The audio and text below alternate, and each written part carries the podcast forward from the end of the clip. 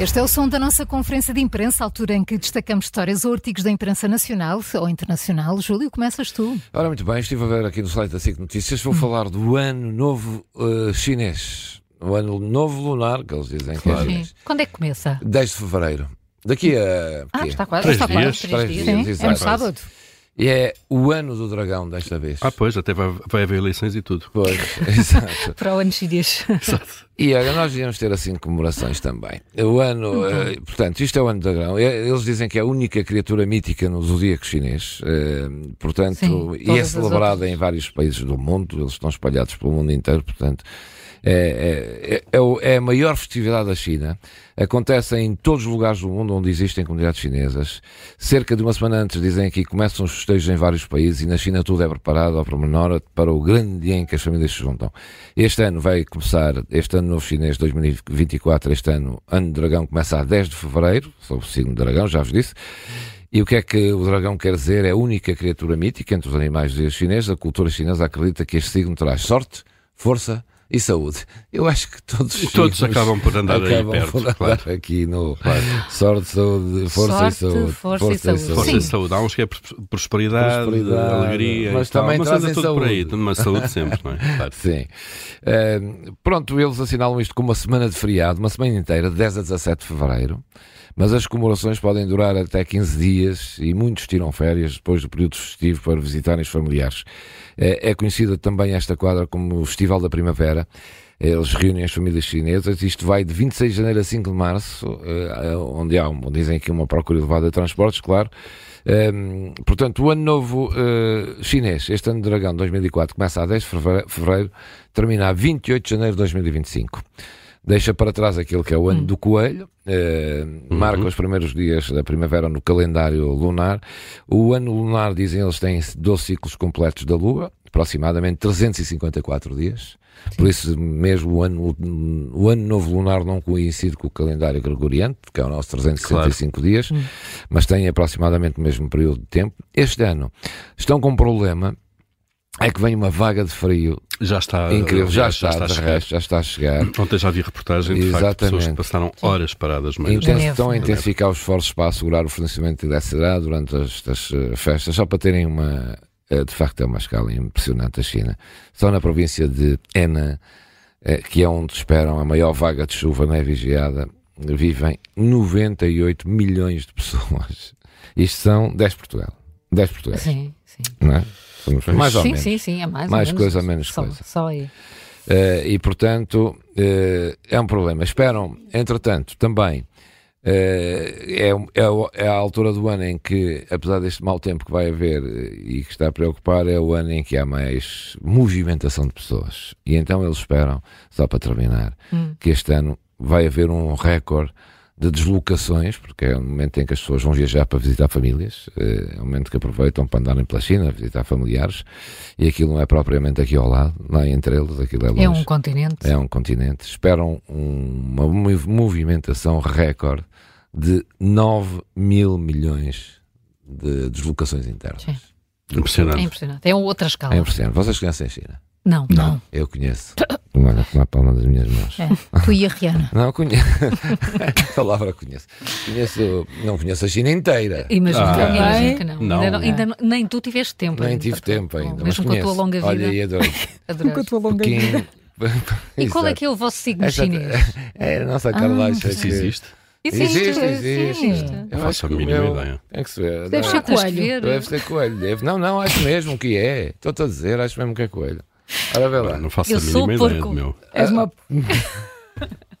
Bom, sim, isso é possível. Eu sou coelho. Pois Eu não, sou então, coelho. És É Tu és coelho. de que ano? Juca. É que é, 63, vê-se pelo ano? 63, Vê-se 63. vê-se pelo ano? Sim, não só, É pelo aliás, ano. não é, não é pelo ano. Também, como o nosso. olha, nós somos coelho. Coelho, pois eu Paulo, não tu és de que parecia. ano? 67? 67? Vocês estão a Acho fazer que é isto. cabra. Depende, depende do mês também. Hum, bode ou carneiro? Qual é o Paulo, afinal? É um cabra. Pode ser representado por um bode ou carneiro também. Não, mas és cabra. É, Hum, É.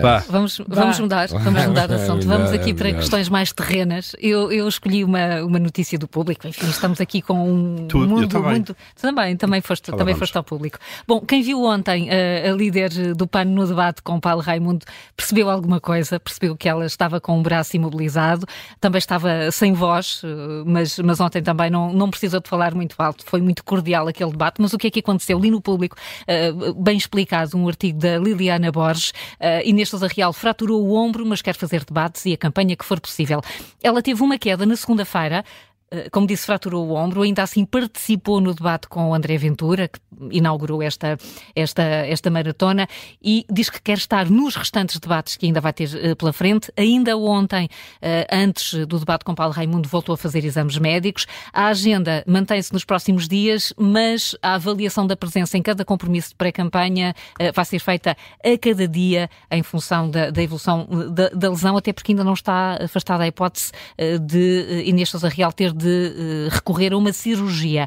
Não é a primeira vez que Sousa Real tem problemas de saúde em momentos políticos decisivos, já uh, em maio de 2021, uh, na véspera do Congresso, onde foi de resto reeleita a porta-voz do partido, esteve lesionada. Também aqui caiu, caiu numa iniciativa que tinha com o Pano Eiras, na Serra de Carnaxide.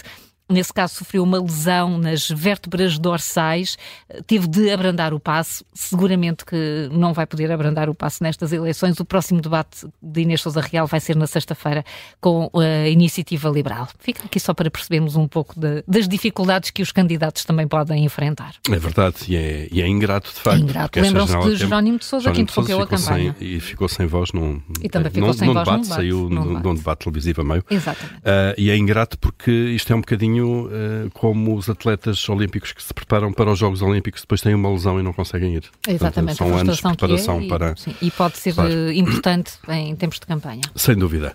Olha, também no público, já tinha dito, há aqui uma desdobragem, a segunda parte, se quisermos, da última sondagem que foi publicada. A primeira foi publicada com a normal intenção de voto, é uma sondagem do Centro de Estudos eh, de Opinião CESOP da Universidade Católica, que foi feita para o público, mas também para a RTP Antena 1. E agora há uma segunda leva eh, de outras perguntas que foram feitas, não só a intenção de voto, aos, eh, aos inquiridos nesta sondagem. Basicamente, estamos aqui a falar de quais são as preferências dos eleitores quanto aos vários arranjos de governo ou as suas previsões até sobre o vencedor. Por exemplo, um governo apoiado, eh, um governo PSD, CDS e PPM, portanto, AD e apoiado por outros partidos à direita, é considerado o melhor para o país por 31% de inquiridos. Depois, 23% eh, preferem um governo apoiado pelo PS ou do PS, se quisermos, e apoiado por outros partidos à esquerda. Depois fazem-se outras perguntas, de facto, eh, sobre, eh, sobre as previsões que as pessoas fazem de haver ou não uma maioria absoluta versus relativa. Hum, A pergunta é esta: independentemente das suas preferências, acha que destas eleições vai sair uma maioria absoluta?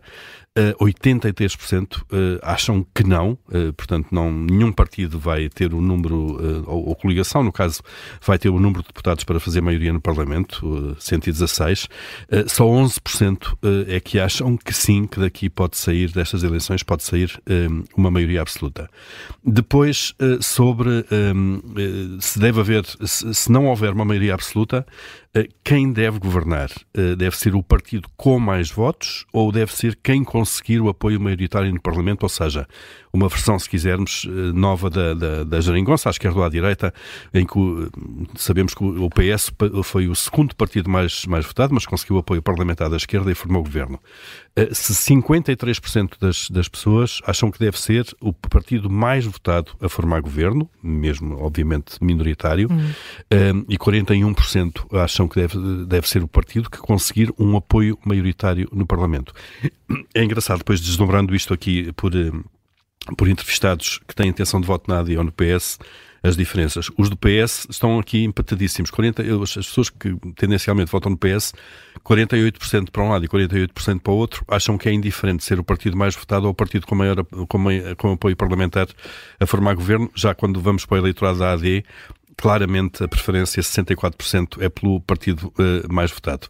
No fundo, são dados que nos permitem perceber, uh, não só, além daqueles que são a intenção de voto, permitem-nos perceber de facto como é que os eleitores estão a olhar para aquilo que é o pós-eleições, os arranjos de governo e, e, e basicamente a intenção, de, a previsão ou não de maioria absoluta está no público.